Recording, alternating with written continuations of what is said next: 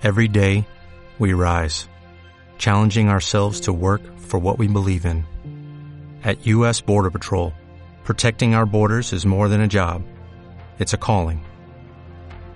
Agents answer the call, working together to keep our country and communities safe. If you are ready for a new mission, join U.S. Border Patrol and go beyond.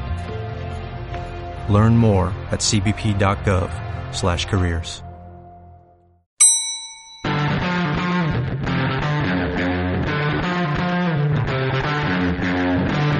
Eso es Cafetín, el ley de la tarde, con Rafael Manso y sus increíbles invitados, en vivo y de costa a costa en una transmisión multiplataforma por UCB y Vol.radio.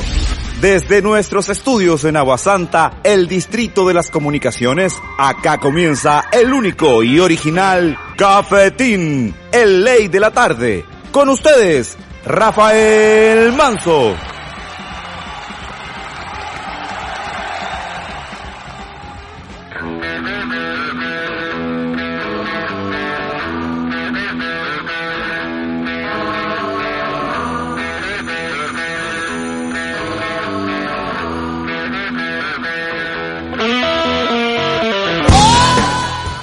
Súbelemosle con todo, dale, dale.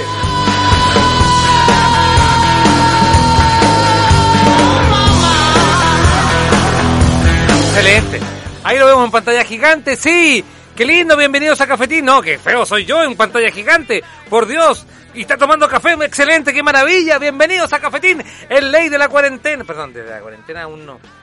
A partir del viernes a las 10 de la noche será el ley de la cuarentena.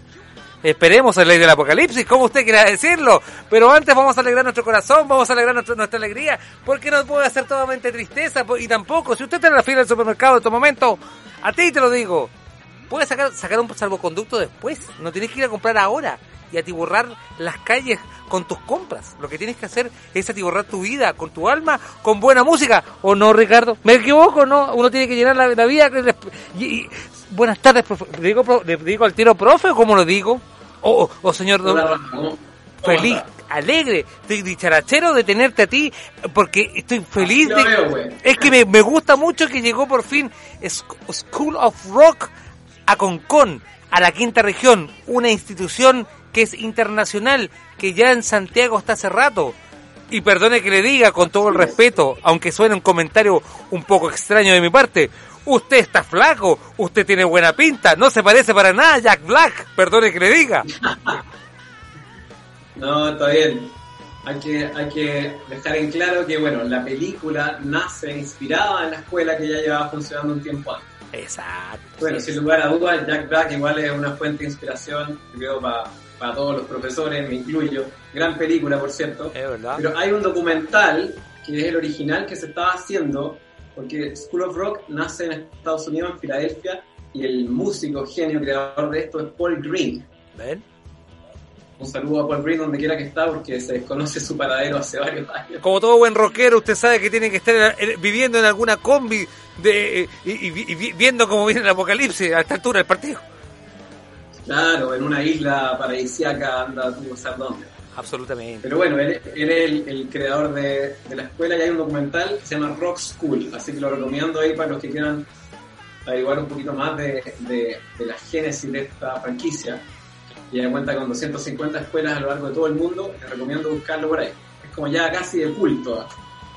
Le, lo vamos a hacer la presentación oficial, él se llama Ricardo Bustos, es director musical de, of School, de School of Rock o Escuela de Rock de Concon, es una entidad que está a punto de aperturar sus puertas, se están preparando con todo, con una infraestructura de nivel internacional, tenemos que decirlo porque como bien decíamos, esto es una entidad que funciona en las principales capitales del mundo, ya en Santiago sabemos que ha, tenido un camino de mucho éxito, atención con eso, arroba School of Rock es con sea, para que ustedes lo sepan. Eh, oh. Sí, porque existen otros School of Rock de otras partes, entonces también para, para marcar la diferencia, pero con orgullo puedo decir que soy el primer medio que lo entrevista y puedo decir con orgullo que es la primera de regiones y la mejor región es la más linda. o incluso ahora con cuarentena, incluso ahora que nos bajen las cortinas, pero con, el alma se puede seguir alimentando, profe, o no. De todas maneras, la música va a estar presente en todos los hogares con o sin cuarentena. Oiga, profe, le, hago la pregunta, perdone que le haga yo con la coyuntura, que justo a usted le tocó el día que nos declara la, cuarentena oficial, histórico, y que qué bueno que lo hacen porque deberían haberlo mandado antes para que la gente no anduviera reclamando y, y, esto se hubiera podido un poco bajar, pero bueno, es la, la, realidad que tenemos. Profe, ¿los School of Rock de Concon y todas están pensadas para, para chicos o también para cualquier edad? Le pregunto. Mira, tenemos programas grupales, individuales, eh, a partir de los tres años. Dale. Hay programas para todo el primer ciclo que vendría siendo de los tres años hasta los siete años, donde los chicos ya empiezan a tener una clase individual, el instrumento que ellos quieran, ya puede ser guitarra, bajo, batería, teclado, canto. En algunas escuelas incluso tenemos ukelele, saxofón. Eh, y de ahí no hay límite, hemos tenido alumnos abuelitos, por así decirlo, de, de más de 60, 70 años en el fondo, Así que la escuela, la escuela abre las puertas a, cualquier persona, niño o adulto que tenga la inquietud de aprender algún instrumento, la persona que siempre le gustó cantar karaoke, que siempre le gustó cantar en la ducha, que nunca se animó Oiga, a profe. Bueno, las puertas están abiertas, por creo que es el lugar para ellos. Le, hago la pregunta, con, usted como director musical, le, le pregunto, usted dijo, cualquier inquietud musical, si yo, por ejemplo, soy este, como uno, uno se autoproclama, autoproclama músico frustrado, que uno toca, eh, toca en la mesa, se cree baterista de mesa, ¿verdad? Eh, eh, o por ejemplo hace percusión con el, con el cuaderno, ¿verdad? La típica percusión. Yo, yo, fui uno de esos bateristas en el colegio, Rafa, así que me siento identificado. Aquí, por ejemplo, tenemos uno. inmediatamente saludamos en los controles a Mosler Imparcial. Aquí, que es un. disculpe, Mosler, ¿usted es un baterista es un baterista frustrado o derechamente usted es el que toca la batería cuando yo tiro los chistes malos? Buenas tardes, Mosler. Una, gracias, muchas gracias. Una mezcla de, ambas cosas. ¿Qué me preguntan a mí? No, y lo que pasa es que tenemos a Mosler también que está en los controles, que lo está saludando, profesor. Ah, saludos. Por favor. Hola, hola. ¿Cómo se llama, perdón? Se llama Mosler, Mosler Imparcial por parte de madre. Así que tiene un nombre muy compuesto. Saludos ahí para, para Mosler Imparcial. Y aparte que es Muchas gracias. ingeniero de sonido también, y, y, esto es muy importante porque la, música, claro, muchas veces se toma como un hobby, como algo, algo muy informal de repente, pero usted particularmente, usted es un profesor que ha aparecido en distintos periódicos de, de circulación nacional, que con una gran trayectoria. Le pregunto yo, cualquiera podría con, con, con, con la ayuda técnica suya y con, la ayuda de la expertise, ¿podría llegar a, aprender a tocar música? Por ejemplo, si le dijera, profesor, yo quiero, yo quiero ser baterista. Le, hago una, una pregunta así, ¿para qué va a decir que va a tocar el triángulo? Para, que la gente no haga el chiste, pero, pero le, pregunto derechamente, ¿un, instrumento difícil como la batería? No, de todas maneras, como si están las ganas, como le contaba, eh, la escuela trata de acercarle la música a, cualquier persona. es como algo extracurricular, no es una universidad de música que vayan a salir con, con, el título de músicos propiamente tal. Lo que siempre decimos que la música no es solo de los músicos, sino que es, de, todas las personas. Perfecto. Y School of Rock lo que, lo que hace eso, es como que aquí no tenemos ningún tipo de prueba de admisión, no se requiere ningún conocimiento previo. la persona quizás puede llevar varios años tocando y quiere perfeccionarse, o quiere buscar más personas con las que tocar, porque aquí lo que hacemos es juntar a juntar a los alumnos e incentivarlos a que se unan a, nuestras bandas que tenemos, donde preparan un repertorio todo, todo dirigido por un profesor para culminar arriba de un escenario ya viviendo como la última experiencia para un músico que es tocar arriba de un escenario con rico sonido, con público, vivir la experiencia de un rockstar, por así decirlo. Por supuesto, de una forma profesional. Entonces, marquemos la diferencia que este School of Rock de Concon es distinto a lo que nosotros entendemos y que hemos visto acá a las instituciones de, que se dedican a la música con el respeto debido, que tienen una, a lo mejor una, una línea una línea más tradicional, ¿verdad? Por así decirlo. No estamos diciendo que, que, toca que, que, es como, como la caricatura de Snoopy donde tienen a, a, Wagner arriba y están tocando un piano. No, no estamos diciendo que está lleno de viejo mierda. Yo no estoy diciendo eso para nada. Lo que yo estoy diciendo es que... Pero sí, ustedes tienen una, una, una teoría un poco más moderna de acercar, como tú bien dices, al derechamente a lo que uno ve, que es el pop, es el rock, es lo, la, cultura, lo, más popular.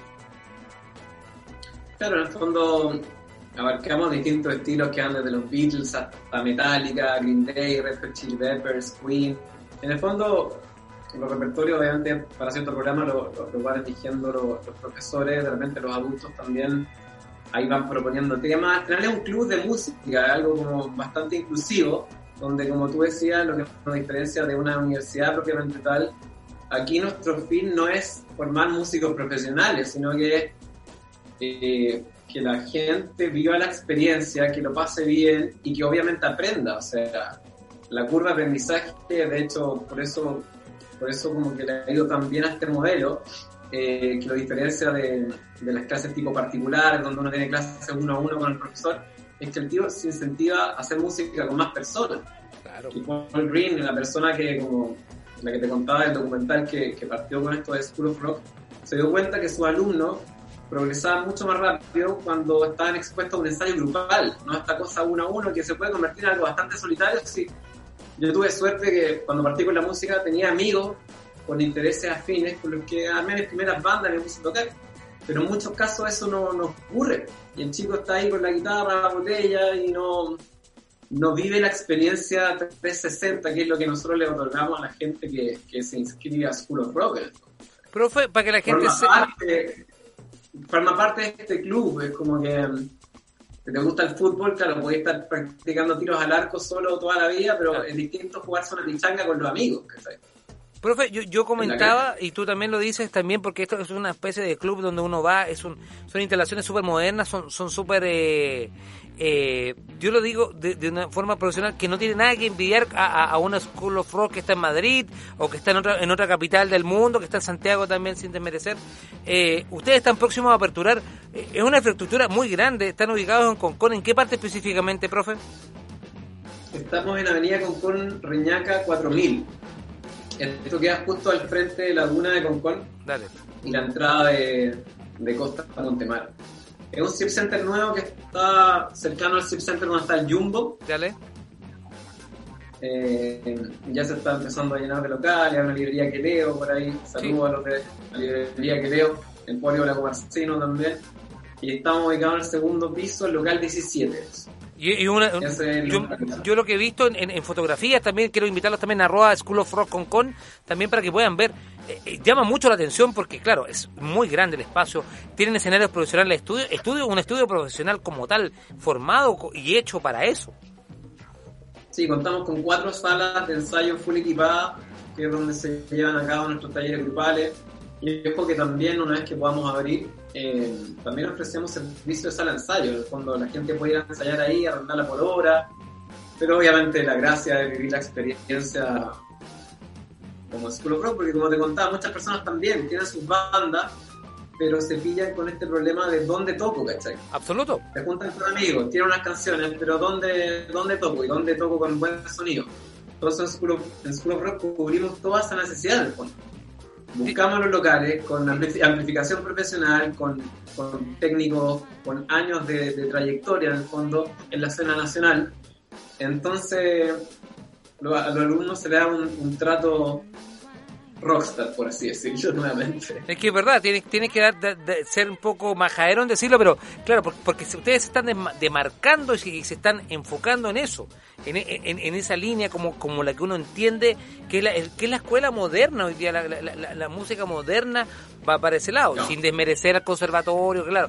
Eh, no creo que la, que, la mayoría de la gente levante la mano y dice, quiero tocar como Mozart, que es mi ídolo, pero uno, lo, lo, entiende porque es lo, es lo que uno tiene más piel, lo que uno tiene más, digamos, en la escucha y es lo que más ve, es lo que uno más se ha formado como tal. Oye, em, te pregunto, ¿los grupos cómo se van a formar? ¿Va a ser clases uno a uno? ¿Cómo, más o menos va a ser la métrica? Tú especialmente te lo pregunto como director musical, y estoy hablando el día de hoy con Rodrigo, eh, con Ricardo, perdón, Ricardo Busto de la School of Rock de Concon. Por favor. Bueno, como te contaba, tenemos distintos programas grupales, partiendo de los tres años, donde es como una iniciación a la música, para este primer ciclo, donde se hacen actividades didácticas, donde obviamente se van desarrollando desarrolla la motricidad fina o distintas habilidades que el día de mañana, cuando ya tengan la edad suficiente como para poder tener su clase individual, que a partir de los 8 años, ya pueden tener desarrollado, no sé, como te contaba, eh, cosas como percutir, como los ritmos, aplaudir.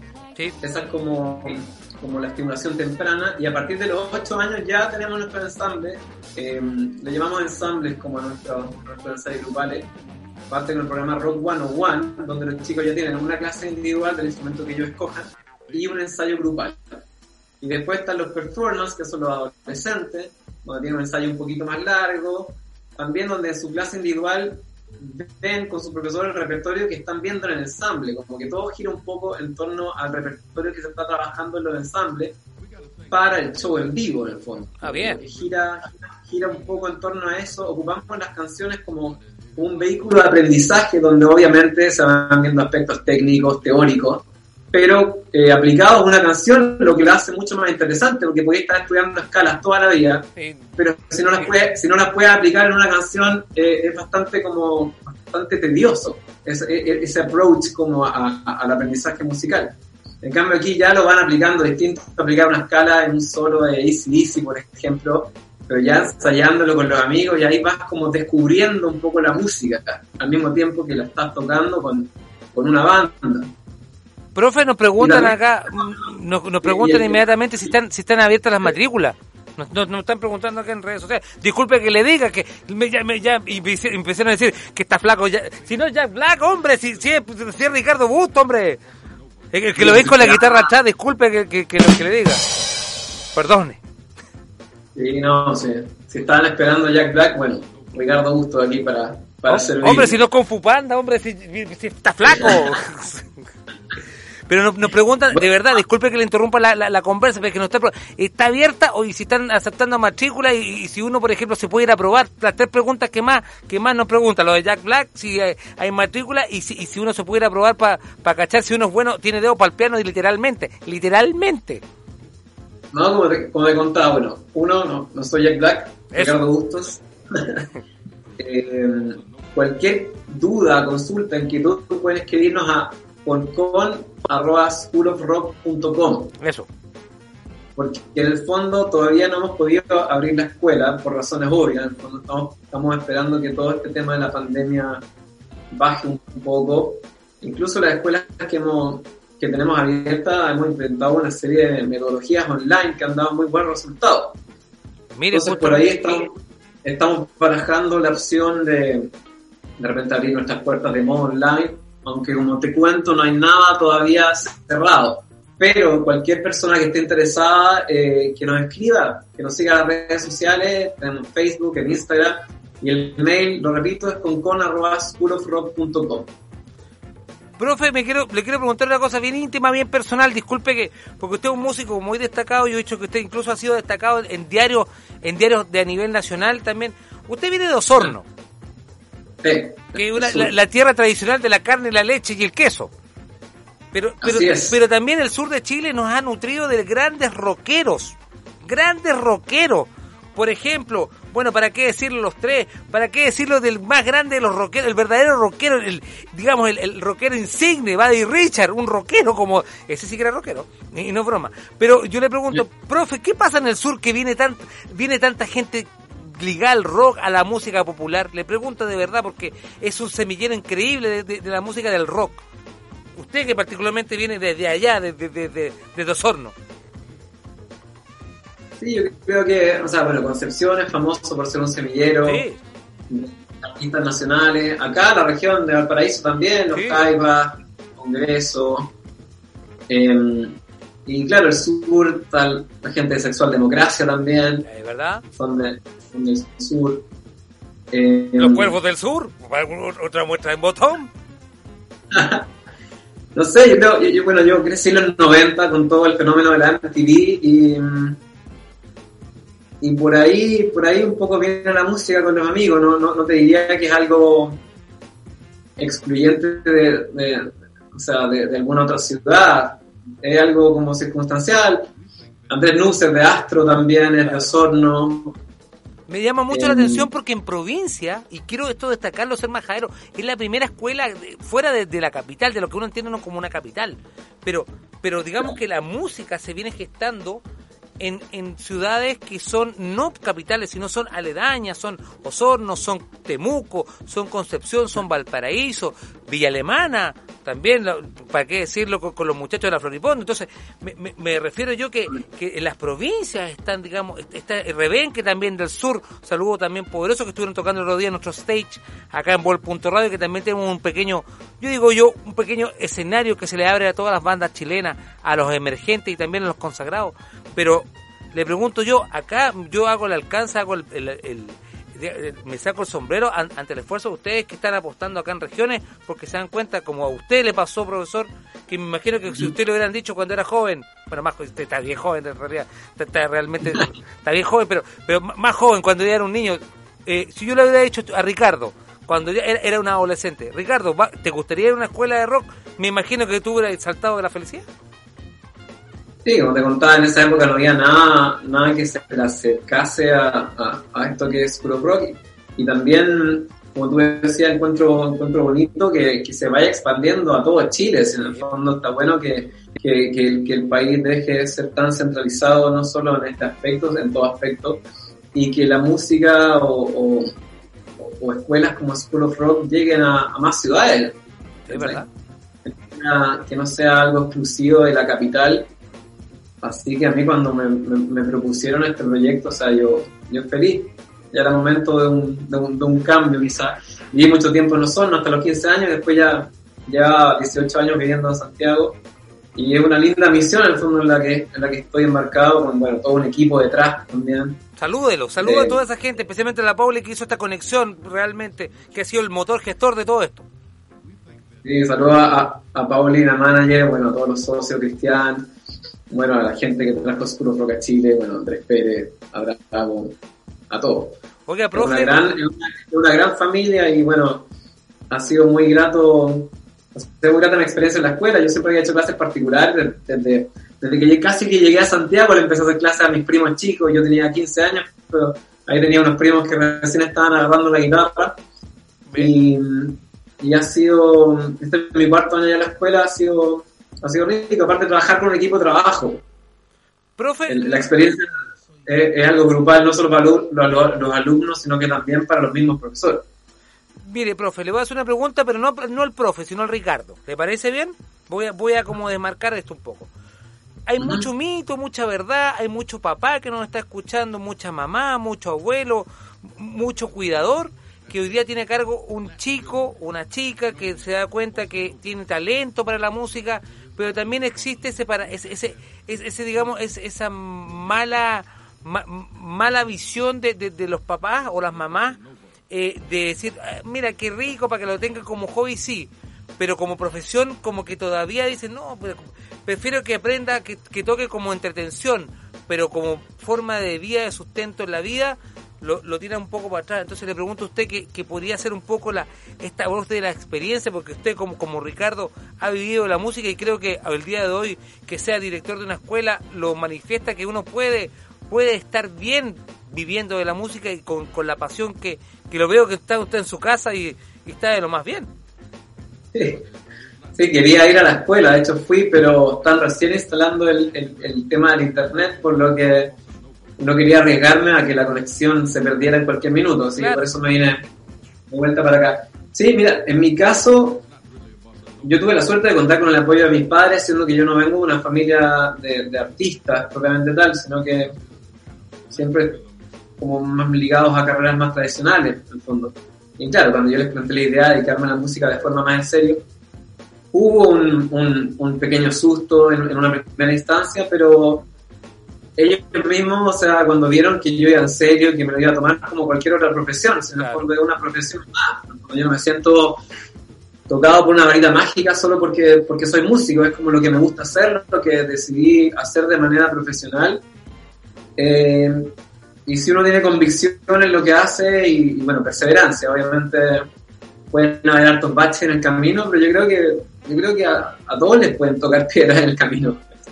La cosa es tener, como el norte claro y, no bajar los brazos y, y sí se puede vivir de la música perfectamente, ya sea produciendo, haciendo clases de música para, para publicidad. Encuentro la, la docencia es una, una, una, una, labor bien linda y, y, si uno tiene como algún dono, o, o, ya sea, sea lo que sea, sea tocar guitarra, hacer música, eh, artesano, eh, filósofo. Está bueno poder dejar algo en el fondo a las nuevas generaciones. Eh, y sí, siempre está ese miedo de los padres porque piensan en, en- en lo mejor para sus hijos, pero les digo, el tiro, lo peor que pueden hacer es cortarle las alas porque tener después hijos infelices con carreras que, claro, probablemente ponen mucha plata en su, en su cuenta mes a mes, pero, pero les genera un vacío a nivel existencial, no, no es el camino, en el fondo. Gracias por... Sí, gracias por su sinceridad, de verdad que, de verdad que sí. Sí, porque lo, que dice, lo que dice acá el Ricardo también, más que profe, lo que dice es verdad, pues por eso uno se puede dedicar a otra profesión. Ahora, llenarse de plata, llenarse de plata y andar arriba de una patrulla, bueno, cualquiera lo puede hacer, pues, sí, sí o no, entonces, eh, sí es verdad, pues, pues sí, No. ¿para qué nos vamos a ir con otra cosa? Pero, pero profe, le, le- le pregunto en serio y le agradezco, ¿sabe qué? Creo que esta instancia, yo, yo esto va a sonar muy loco, pero creo que ahora que estamos en una- en una cuarentena, que tengas a una hija o un hijo, eh, un eje, lo que sea, eh, que empiece a tocar una guitarra y que después diga, papá, me gusta, me siento talentoso, a lo mejor por bajar esa barrera de, de- de- de entrada y de miedo puede ser acerca- un acercamiento a una school of rock, rock perdón, eh, y.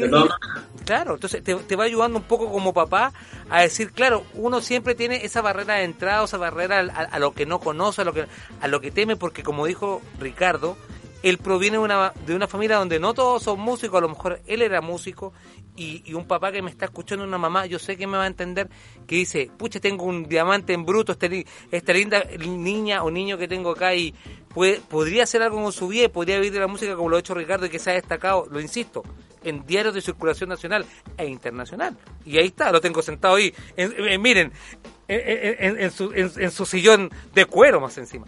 Profe, muchas gracias, de verdad que sí. Lo último que lo quiero molestar, los últimos cuatro minutos de entrevista, porque yo sé que tiene clase. Usted es un hombre muy, muy, muy trabajador. ¿Algún consejo para las personas que van a quedar desde el viernes en cuarentena, cuarentena sanitaria, para que todos nos cuidemos y podamos ir a clase después con alegría? Denos algún consejo de repente para poder hacer música o, descubrir a lo mejor algunos músicos que podemos tener en casa o incluso descubrirnos a nosotros mismos, que siempre uno se autodescubre. Y cuando me digo yo al autodescubrimiento, no me refiero a mirarse al espejo y verse los puntos negros, sino a que uno puede descubrir talentos ocultos. Y tampoco me refiero a que uno hable con el más allá. Profesor, adelante. Aunque también, aunque también si están interesados en el esoterismo pueden, pueden terminar hablando con el más allá si quieren. ¿Ve? El profesor también nos dice que podríamos incluso transmitirnos por la Ouija. Una, una buena opción en Vol.radio, podemos transmitirnos para los muertos. No, pero obviamente relacionado a la, a la música, que es lo que nos evoca hoy día, eh, pienso que, que la situación de cuarentena es como el momento idóneo para, no sé, desempolvar una guitarra que pueda estar ahí en la, en la bodega o, o algún teclado algún instrumento que se tenga en casa o si no, conseguirse uno para empezar, si tiene ese bichito, eh, es el momento ideal para aprender eh, alguna nueva habilidad.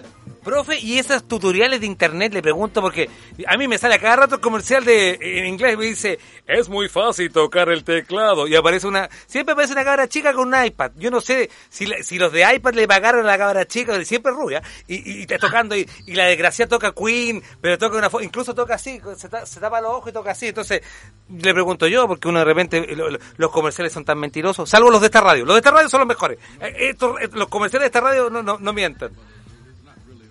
Sí, mira, yo creo que también es una gran herramienta. Yo cuando partí con la música también me metí a internet a ver tablaturas. Eh, pero siempre, quizás un buen punto de partida, pero hacer algo tan como no presencial eh, o tan poco personalizado, yo creo que siempre es bueno la guía de un profesor, porque además ya transmitir conocimientos musicales, también tratamos de traspasarle a los alumnos otras cosas en el fondo como, como no sé, pues en School of Rock, como se trabaja con bandas, eh, se trabajan distintos, distintas habilidades blandas, valores como el compañerismo, la tolerancia a la frustración. Eh, está bien los tutoriales, yo creo, para punto de partida está, está bastante bueno. Y cuando ya podamos abrir la escuela, adiós tutoriales y vamos a, vamos a School of Rock. Y es verdad que aquí los cabros tienen que, desde tocar de ser una estrella hasta ser el roadie. ¿O es un mito? ¿Cómo, perdón? Es, verdad, es, ver- es verdad que uno incluso eh, terminan aprendiendo a ser la estrella, pero también a ser el roadie, vale decir, el roadie es el, el señor que lleva los cables, el que lleva el equipo, o sea, el, el- de, de- como decía mi abuelita, de peón a paje, o de repente, Te juro, te juro, Rafa, que iba, iba a hacer la misma expresión de, de peón a página. como lo decían en el sur. ¿Sí? Sí, po. o sea, le enseñamos de todo, el, bueno, el, el orden de, de, de la sala, obviamente. A mí también profesionalmente me ha tocado, he hecho un par de pololitos ahí de, de roadie también, así que eh, no hay que merecer ese trabajo para nada. El roadie es el que mejor come. En todo sentido, siempre lo he dicho yo, es el que mejor come el que come tranquilo. El roadie siempre come tranquilo en el concierto, en cambio la estrella no. Aunque coma más. No, no sé. no, no sabía ese, No, ese- es, ese- ese- es verdad, es verdad. El rodo es el que come tranquilo, come mejor. Do- muchas gracias, Ricardo, de verdad. Muchas gracias. Un honor hablar contigo como director eh, musical de School of Rock. Los felicito a todo el personal. Gracias por acordarse y partir en esta región. Es una institución mundial. Sí, mundial. Para que ustedes lo sepan. Como existe un McDonald's que está en todas las capitales del mundo, como, como existe estas grandes franquicias del mundo que uno dice, ¡oh, qué lindo! Cuando uno va a tomar café, bueno, existe unos Color Rock y la primera, la primera piedra en una región en Chile fuimos nosotros, acá en la quinta región. Cuidémosla. ¿Y cómo cuidarla? Es apoyar a los profes. Incluso, si se la jugaron con qué? Con un, con un hombre que también viene de regiones con un director como el, como el, como el Ricardo. Muchas gracias, de verdad, Ricardo. Oye, Rafa, muchas gracias por la invitación y la buena onda. Estemos en contacto, güey. Oye, Aguante Radio, Radio Bol. Bol.radio, Bol Radio. por supuesto, muchas gracias. Bol. Nosotros felices en, cuanto se levanta la cuarentena de ir a transmitir allá con Mosler, no. Soñamos con ir a subirnos a un escenario, ir a ver, transmitir con ustedes, mostrar esto, porque esto realmente es, es espectacular. Esto es una entrevista que sale de la buena onda y de las ganas de uno decir, cabro, estamos, sabemos que estamos mal. Estamos como la callampa, pero no importa. Pero, pero eh, hay cosas que uno dice después de esto. Sí, sí. tenemos la música. Tenemos la música, tenemos el rock and roll, que es lo importante. Muchas gracias, profe. Felicitaciones a todo el, equipo, a, todo- a todos ustedes, realmente. Gracias a, a- a los, a los socios que invirtieron sus lucas, justamente. no Son tan geniales como yo, que en- entre el estallido social y la pandemia. No se preocupe, compadre, que después viene Terminista, viene por nosotros. Así que por eso, muchas gracias, de verdad que sí. Un abrazo fraterno. Abrazo, cuídense. Saludos a toda la radio. Por supuesto. Muchachos, vamos a una pausa porque son exactamente las 4 con 32 minutos. Nos quedan menos horas para lo que es la cuarentena total. Y a la vuelta, y a la vuelta, vamos a hablar de criminología. Estuve toda la mañana practicando eso. Y volvemos inmediatamente. Esto es Cafetín.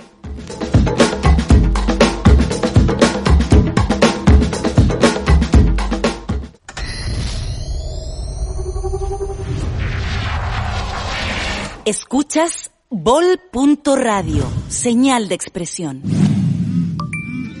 Pasta Vecchio, el placer de la buena mesa a la puerta de tu casa. Síguenos en redes sociales y pide tu delivery en arroba pastas. Pasta Vecchio, el placer de la buena mesa a la puerta de tu casa.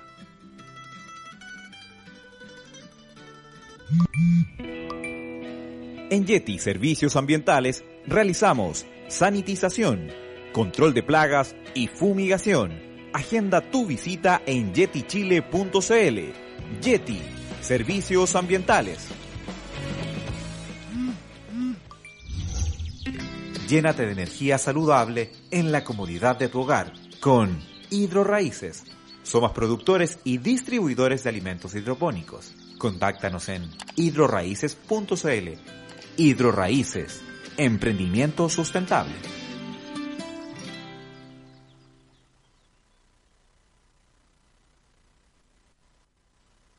Hola amigos de Vol Radio, soy Sergio de Rebenque y quisiera presentarles a ustedes un adelanto de nuestro primer álbum. Este tema se llama Transcultura Chilota. Con ustedes, Rebenque, rock campesino desde el Valle de la Concagua.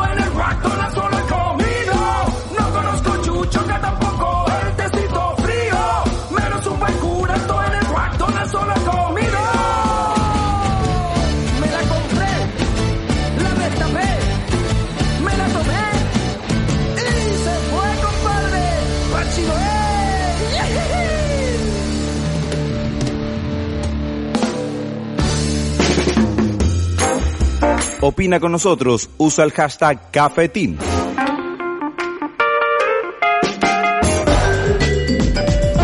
Usted está viendo, escuchando y compartiendo Cafetín de Ley de la Tarde. Por supuesto que estamos siendo transmitidos también por las apps, por ejemplo MyTuner Radio o la radio tuneada. Y también estamos transmitidos ahora gracias a la ingeniería febril y también eh, a la ingeniería de sonido de Mosler. ¿Dónde Mosler? Ah, estás comiendo, muy bien. En Simple Radio, o la Radio Simple, como tú quieras decirlo. Y por supuesto también puedes revivir todo este programa cuantas veces tú lo quieras hacer, incluso para el Día del Padre puede llegar como un regalo, se lo puedes compartir a papá eh, a través de Spotify, Google Podcast e incluso en iVoox, para que diga qué miserable regalo o, qué mal día del, del padre. Así que ya lo saben muchachos, pueden revivir este programa cuantas veces quieran y compartirlo. También estamos, transmitiéndonos a través de Instagram y Facebook, a través de la cuenta oficial de Bol.radio, con B corta, ya lo sabes. Bol.radio, también quedan todos alojados. Bol.radio. Quedan alojados todos los programas, todos, absolutamente todos. Incluso ahora tenemos una, una sección en eh, IGTV o en a Instagram TV, donde buscas series y puedes buscar cada capítulo de, por ejemplo, Mujeres al Mic, el Ball Stage o incluso Cafetín. Así que tenemos to- de todo eso. Vamos a poner, eh, vamos a cambiar un poco el, el tono de la conversación, por así decirlo.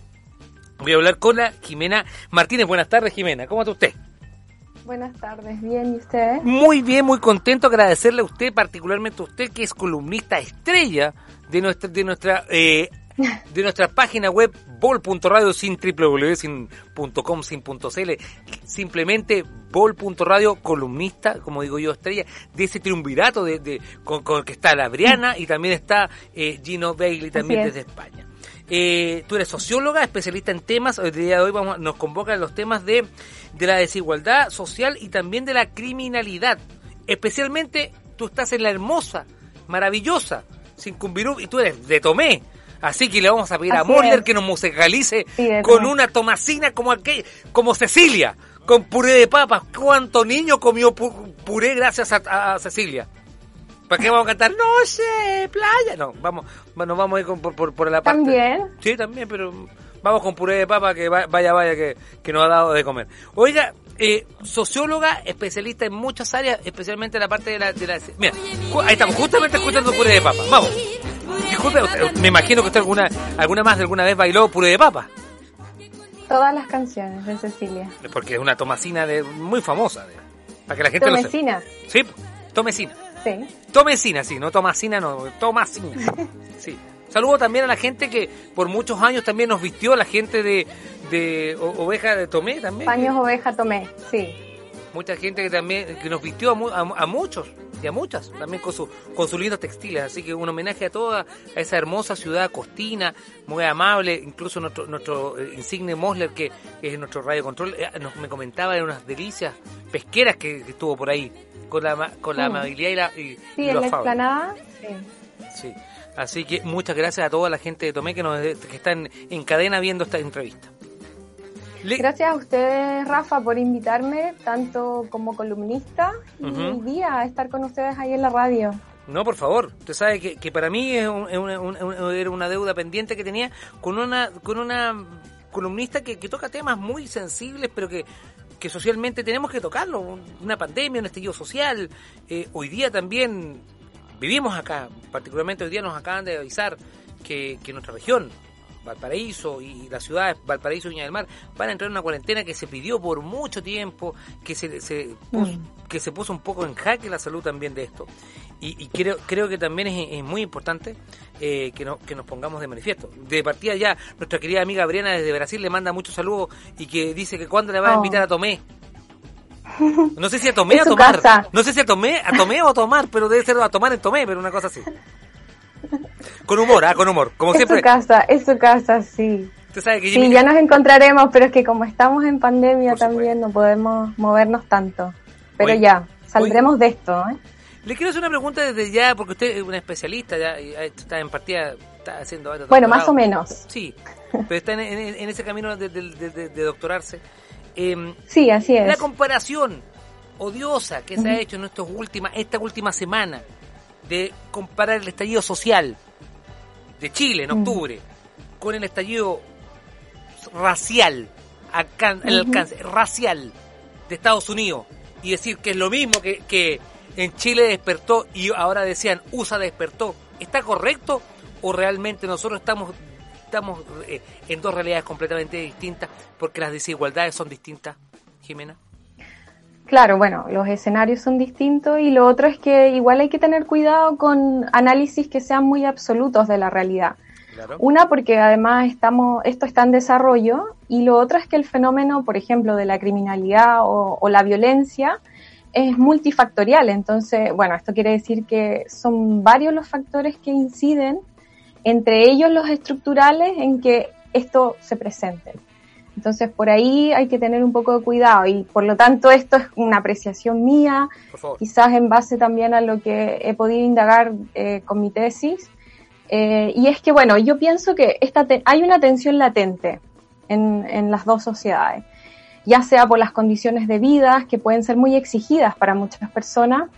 En el caso de Estados Unidos está todo el tema racial, como lo dices tú. Claro y para nosotros también porque, bueno, eh, a pesar de, que muchos han llevado una vida de trabajo, eh, no ven mejoras quizás reales en el día a día y, y, esto hace, genera un cierto descontento, esta tensión que te digo, y a veces los ciudadanos al ver que las instituciones que han forjado, que no las protegen, eh, pueden surgir una deslegitimación de, de, ese, de ese Estado.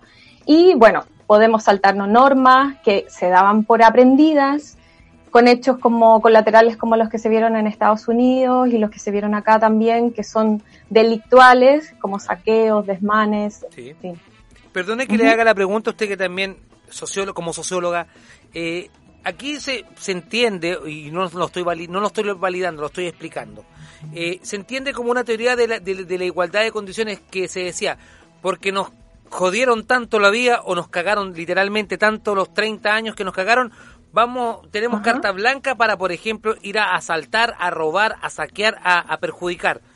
Eh, queda también un poco de manifiesto también lo que pasó en Estados Unidos, donde, claro, tanto que nos han pegado a la policía, tanto que nos ha dado duro, tanto que, hemos sido denigrados los inmigrantes, los, las personas negras y, y todos, que ahora vamos, tenemos carta blanca para, por ejemplo, ir a saquear una tienda como Forever 21 en, en la Quinta Avenida de Nueva York, una de las, valga la redundancia, es, lo mismo que ir a, ir a saltar o como se robó en las multitiendas como acá en Ripley, en, en, lugares principales, donde, donde se perdía un poco lo, el reclamo social por el, por el, por un poco por el, por el reclamo capital. Mm. Ah, sí. Bueno, la verdad es que eh, ese tipo de expresiones de tanto de tensión, de malestar o, como lo quieran justificar, porque lo que hacemos en, en, esos casos, cuando sabemos que hay cosas que no debemos hacer, como que neutralizamos algunos hechos para cometerlos, pero en realidad eh, hay muchas personas también que no lo hacen y quienes lo hacen eh, de alguna manera generan esta, esta crisis y que podría también generar cambios eh, estructurales en la forma de ver a los afroestadounidenses o en la forma también de las condiciones de vida que tenemos acá en Chile, quizá. Entonces, bueno, la violencia, la verdad es que tiene, tiene varias interpretaciones. Entonces, ahora, nadie nadie podría estar de acuerdo en que en que esa es la salida real al menos para, para construir un buen país. Totalmente. Eh, le pregunto estoy hablando el día de hoy con la socióloga Jimena Martínez si te interesa estás escuchando estás en, acuerdo con ella tal vez estás en desacuerdo. Quiero que también te tomes el tiempo visites la página de nosotros bol.radio tiene unas columnas muy interesantes donde nos escribe también con otros otros columnistas que están conectados en Barcelona en Brasil también que, y también en Chile en particularmente con usted eh, con estas posturas distintas, en, distintos, distintos, eh, distintos eh, visiones, pero también eh, aciertos comunes, como, como lo hemos dicho también. ¿Por qué le, hago la pregunta directamente con la, respecto a la policía, que es como el enemigo en común? Y, realmente aquí Moller se tiene que mandar el numerito del año y poner fact de police porque eso fue lo que Anonymous transmitió, transmitió y, y lo puso porque el enemigo mm. común, aquí digámoslo, en Chile eran los pacos, en Estados Unidos eran los, los pig o los cerdos. Entonces, ¿por qué el enemigo común siempre en, todos estos movimientos que, hemos visto últimamente es la policía? ¿Qué, por qué pasa eso? Mm. donde debe- Bueno, debería eh, ser un factor de control, que es lo más, lo más cercano a la ciudadanía. Claro. Es difícil, es difícil la pregunta, Rafael, porque, bueno, también hay que entender que las policías tienen una función que eh, yo diría que es bastante compleja y que tiene que ver con el control social. O sea, partamos desde nuestra casa que cuando alguien trata de controlarnos por algo que quizás no hemos hecho bien, tampoco nos gusta tanto, ¿no? Claro. Y las policías, por su formación, eso sí, deberían estar preparadas para saber eh, detener a las personas sin el uso de la fuerza excesiva. Y quizás ahí ha habido, eh, ha, ha habido problemas, ha habido errores y hay opacidad también en la información que entregan y en, en algunos procedimientos y eso ha, ha hecho que se vean cuestionados. Le, le- le hago la pregunta y no sé si a lo mejor es un factor denominador común que tal vez puede ser que la que la formación, la parte educativa, educacional de lo que son los policías, Chile, Estados Unidos y donde sea, a lo mejor carecen de, de una parte de, de- de- de una formación ética, social, de sociología, de, un- de una parte más y, y no tan formativa de, ap- de aprender a, a disparar, a disparar o contener personas. Te pregunto. Bueno, entiendo que, claro, yo entiendo que sí la tienen. Dale. Ahora, ¿qué, qué, qué tan relevante es, es esa parte de su formación en relación a todo lo otro que aprenden también? Eh, pero bueno, hay, hay varios estudios y también está Lucía Damer, que es una, un- una académica que ha trabajado mucho en esto de, de- con policías y cómo deberían ser ciertos los procedimientos y actualizar los protocolos para, digamos, porque sabemos que las instituciones y sus actores cometen errores. Sí. El tema es enfrentarlos para mejorar, ¿no?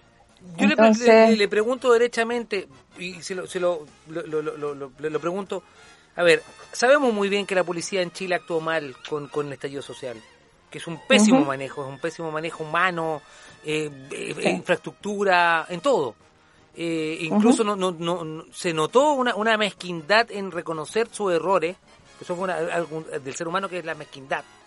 Y, y en Estados. Unidos, créame que también pasa lo mismo. Porque uno dice, mira, a lo mejor porque somos tercermundistas y, y cre- que creemos que porque nos compramos las mismas camionetas y automóviles que usan en, en Detroit o en otros lugares vamos a estar a, a, igual, a igualdad de condiciones, pero nos dimos cuenta que, Claro. que en, en- hace un par de, Claro, días atrás mataron a una persona a vista Claro, de todo el mundo. Es que ese caso de, de George en, en- en Estados Unidos Sí. con la policía ha sido brutal y eso ha hecho que se deslegitime el trabajo que, está, que, que hace policía. Claro. Entonces, por eso te digo, cuando uno ve que esas instituciones no están respondiendo a las expectativas que también uno tiene, porque en, dentro de la función, la la- las policías se requieren dentro de, de algunos márgenes de acción, ¿no? Pero por, por lo mismo, y ahí es cuando se deslegitima y surgen estas otras cosas que pueden generar eh, desmanes, a que, en fin, distintas expresiones. Totalmente, no, totalmente. Eh, estoy hablando el día de hoy con Jimena Martínez, columnista, como te decía yo, te invito también a que leas la... Y también ella es socióloga, y quiero aprovechar de, de tomarme con la coyuntura que nos ha pasado acá, no, no quiero ser ombliguista tampoco, pero también, y que le está pasando a muchos amigos en Santiago y posiblemente le pase a usted en Tomé. Puede ser que, puede ser que usted también caiga con la cuarentena, atención con eso. Eh, eh, Todavía no tenemos. Todavía lo tiene, espero espero que No. nunca lo tenga, de verdad, de corazón espero que nunca la Sí. tenga, eh, porque sabemos que es una ciudad que, que todavía uno puede hablar del buen vecino, del buen control, y, y qué envidiable también en, en caso de ustedes que todavía Sí. se conocen, incluso se, se saben los cumpleaños de los vecinos. Porque pobrecito el vecino que no invita al cumpleaños porque queda marcado como el, el apretado del barrio. Y eso, lo, eso es lo, lo envidiable todavía. Pero le pregunto realmente, ahora con esto, que, que tenemos Mm. esta pandemia, que arrastramos tal vez lo del estallido social o el despertar ciudadano, dilo como lo que quieras decir, pero dilo, em, va a venir el aspecto cesantía, o el desempleo, o derechamente Mm. el aprovechamiento de, de un empresario a, a- a limpiarse un poco su, su, su, su, su margen laboral y, y- limpiar un poco su- sus márgenes de pérdida. Entonces te pregunto, oye, y el efecto de desempleo inmediatamente incide en una cosa que se llama la criminalidad. Si me puedes explicar esto también, los efectos, si va a aumentar, Vale. no va a aumentar, porque hay muchos efectos que la gente dice, ay mira, ahora con el desempleo la gente de los cerros va a bajar con hambre a robar, a robar no Mercedes Benz, sino a robar eh, granos de arroz. Entonces como que existe una, una suerte como caricatura, eh, un, po- un poco una, una pesadilla me- media kafkiana en, en este asunto. Mm. Y atención, porque eso Claro. quiero que no- no- nos ayude. Claro, igual hay que hacer una diferencia entre algunos tipos de delitos, o sea, que no todos tienen la misma motivación. Están los delitos contra la propiedad, ¿cierto? Que tienen que ver con esto de los robos y están también los delitos contra las personas, que son, yo diría que son los que tienen una gravedad más alta, que donde podrían entrar homicidios, violencia intrafamiliar, entre otros. Em, Ahora, dentro de la sociología eh, se ha buscado probar esa relación de dependencia entre desempleo y el aumento de ciertos delitos. En este caso, podríamos pensar delitos contra la propiedad, ¿no? Sí, Eh, y hay estudios que lo han consolidado, que lo han probado, pero esto también está muy influido por el sistema de protección social que tiene cada lugar donde se, donde se busca probar esta hipótesis. Entonces, en lugares, por ejemplo, o en países donde el sistema de protección de, ante, el de- ante el desempleo es mucho más fuerte, eh, quizás no impacte en, en el aumento de delitos contra la propiedad. claro. Y también hay características culturales que pueden ser explicativas de estos resultados, a, a veces contraintuitivos, porque mucho tiempo se pensó, por ejemplo, que en Japón iba a tener una tasa más alta de delitos, no las tuvo, y muchas de esas explicaciones se dieron por su, por su cultura. Entonces, a ver, hay lo que te decía Rafael, o sea, en, en términos de, de análisis de la criminalidad siempre hay que ser muy cauteloso, porque no necesariamente quien no tiene para comer va a ir a robar, pero también puede que esto, que esto pase. Eh, lo que sí hay una tendencia a demostrar que sí, que efectivamente hay un efecto sobre la tasa de delitos contra la propiedad. Le pregunto inmediatamente como socióloga, yo sé que nos quedan pocos minutos, no- pero vamos a tratar de extendernos lo que podamos en la pauta. Eh, va muy relacionado. Hoy día, curiosamente, hoy día está durmiendo, está durmiendo en, en, en una, en una residencia sanitaria, Lavín, quien es el padre señor de, de, de todo esto, estas grandes ideas como, cómo olvidarnos de los drones, los, drones que volaban con eh, las condes, o por ejemplo, el botón de pánico de, de Santiago, o cómo, cómo, cómo olvidarnos de esos lindos globos eh, que, que nuestro querido amigo Milhouse, perdón, eh, eh, Lavín eh, hizo, hizo presente en, en- las comunas. Entonces, se habla de una sobrevigilancia que es una demostración, no sé si de poder o, digamos de- de- de- de populismo, por así decirlo, de demostrar que la sobrevigilancia de las personas iba, iba a contener a la delincuencia. Le pregunto, porque eh, eh, y incluso ahora con, con los celulares también, que el, el mismo el mismo hombre que, que está hoy día en la, en la residencia y también la, alcaldesa de, de Providencia, dicen que tienen aplicaciones móviles que yo no sé si yo cuando entren a robar a mi casa le muestro, le muestro el celular y digo, cuidado, voy a apretar el botón. Entonces no sé si eso va- vaya a parar la delincuencia o sirva de algo. Mm. Bueno, eh, esa, es- eso se supone que es su función. O sea, que digamos que por eso se adquieren. Y es la tendencia además, digamos, de, de utilizar eh, sistemas mucho más, eh, mucha más tecnología para vigilarnos. eh, y bueno, también hay otros sistemas eh, de seguridad, entre ellos las rejas, las cámaras de televigilancia, los mismos, eso, esto mismo que me has mencionado tú, las aplicaciones móviles, Claro. que efectivamente el cuidado que yo he pensado que hay que tener es que cuando nosotros como ciudadanos entrega, se entrega una información, porque estamos siendo vigilados, que esa información sea efectivamente para, para cuidarnos, o sea, que esa sea, esa sea el fin, y no haya detrás, digamos, otra, otra finalidad que tuviese quizás efectos sobre el mercado o que fuésemos más objetos de consumo Claro. que efectivamente para protegernos.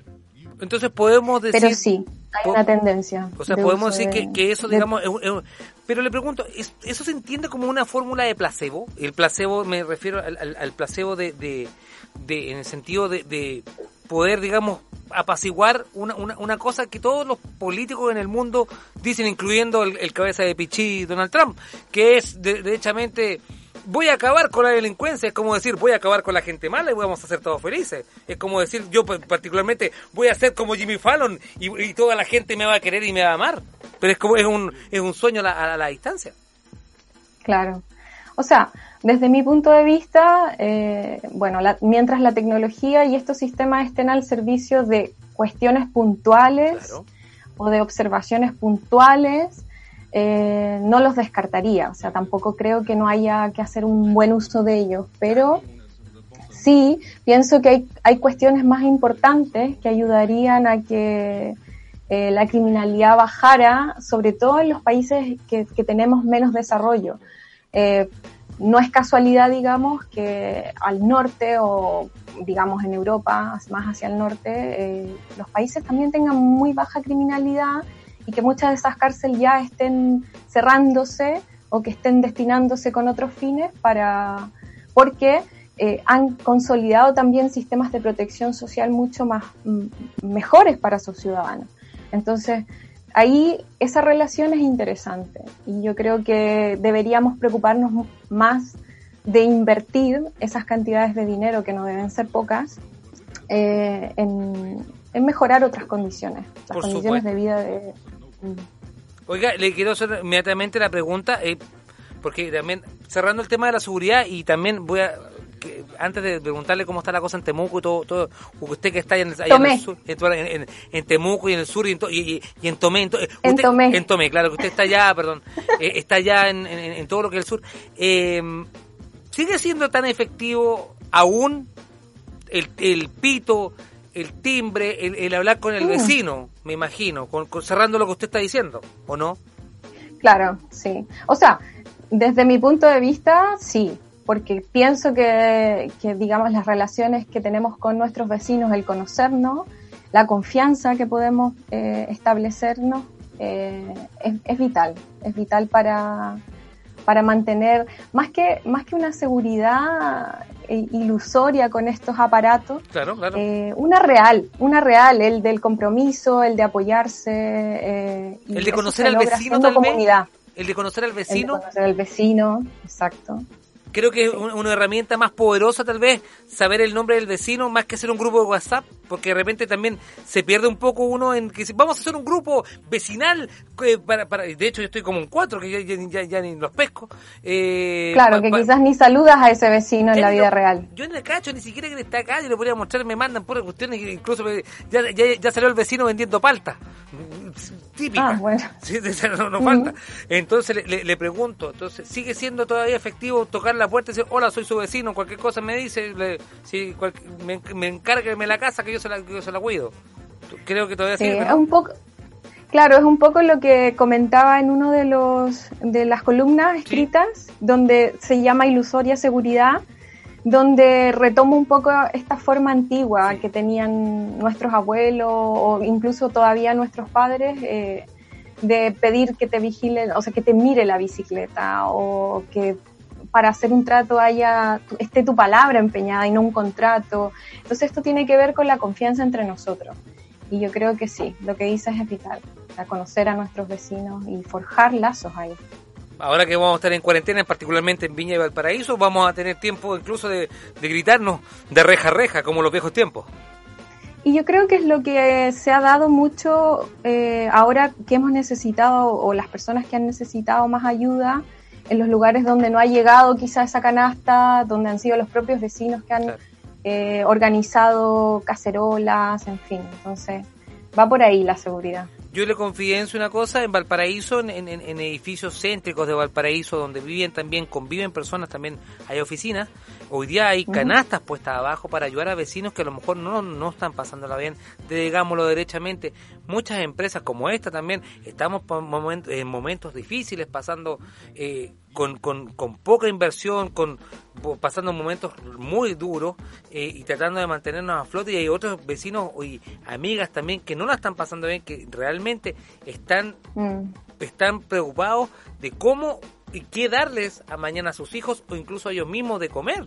Que, que eso es mm. una situación compleja, así que creo que también el llamado a la seguridad también tiene que ser un llamado solidario a si uno puede poner anónimamente un kilo de arroz, un, litro de aceite, un, tres pancitos, algo, una mermeladita, alguna cosa para que algún vecino lo saque en el anonimato, porque a nadie le gusta tener un cartel en la, arriba de uno diciendo estoy muy mal, Creo que, o Mm. una empresa, ninguna empresa dice, oye, estamos como la WIFA, se nos fueron todos los auspiciadores, pero necesitamos ayuda y la colaboración de todos. Creo que es importante que, que la seguridad también tiene que estar a- tan tan atenta como lo que usted escribe en sus columnas, como lo solidario. Mm. Así es. Le pregunto inmediatamente porque si no me cuelgan, la, editor- la editora de las columnas me cuelga. ¿Cómo está la cosa en Tomé? En Tomé, no en Temuco, Tomé, con E final. Bueno, yo te decía que Tomé es una ciudad, bueno, mucho más pequeña que donde estás tú. Sí. Tenemos cerca de 55 mil habitantes y, bueno, estamos preocupados igual porque hoy día conocimos que los casos con- confirmados de COVID aumentaron a 130. Ay, mamá. Eh, hoy día aumentaron en 24, si no me equivoco.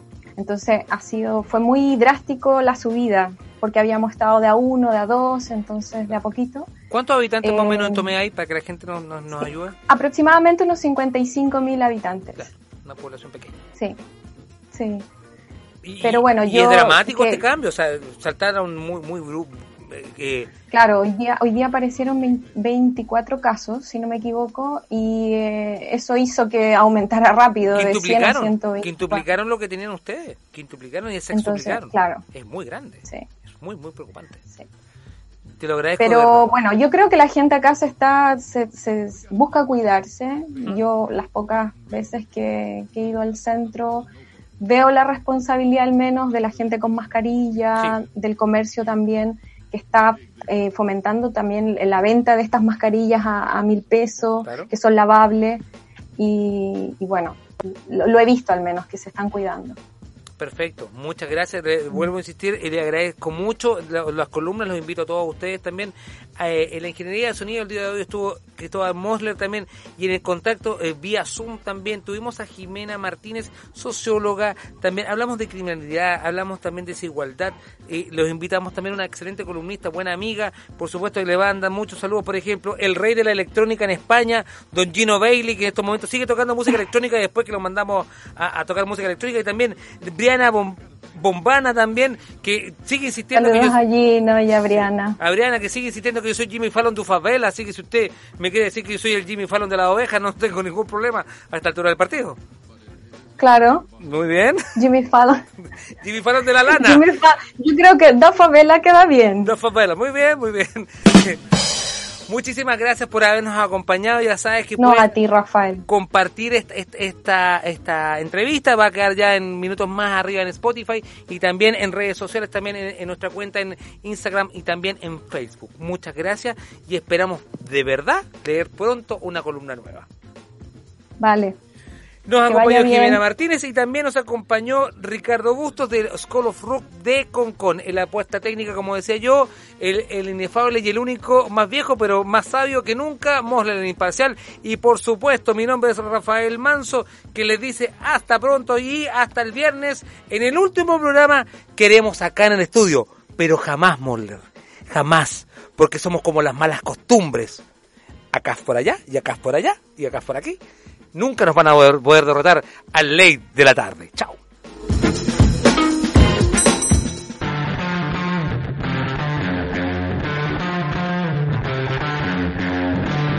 Vol.radio presentó el único y original Ley de la Tarde, Cafetín. Fue una transmisión multiplataforma por UCB y Vol.radio. Desde nuestros estudios en Agua Santa, el Distrito de las Comunicaciones, finaliza Cafetín, el Ley de la Tarde con Rafael Manso y sus increíbles invitados. Revive este y otros programas en nuestro sitio web Vol.radio. Fue un original contenido de Vol.radio. ¿No te encantaría tener 100 dólares extra en tu bolsillo? Haz que un experto bilingüe de TurboTax declare tus impuestos para el 31 de marzo y obtén 100 dólares de vuelta al instante. Porque no importa cuáles hayan sido tus logros del año pasado, TurboTax hace que cuenten. Obtén 100 dólares de vuelta y tus impuestos con 100% de precisión. Solo con Intuit TurboTax. Debes declarar para el 31 de marzo. Crédito solo aplicable al costo de la presentación federal con TurboTax Full Service. Oferta sujeta a cambios o cancelación en cualquier momento.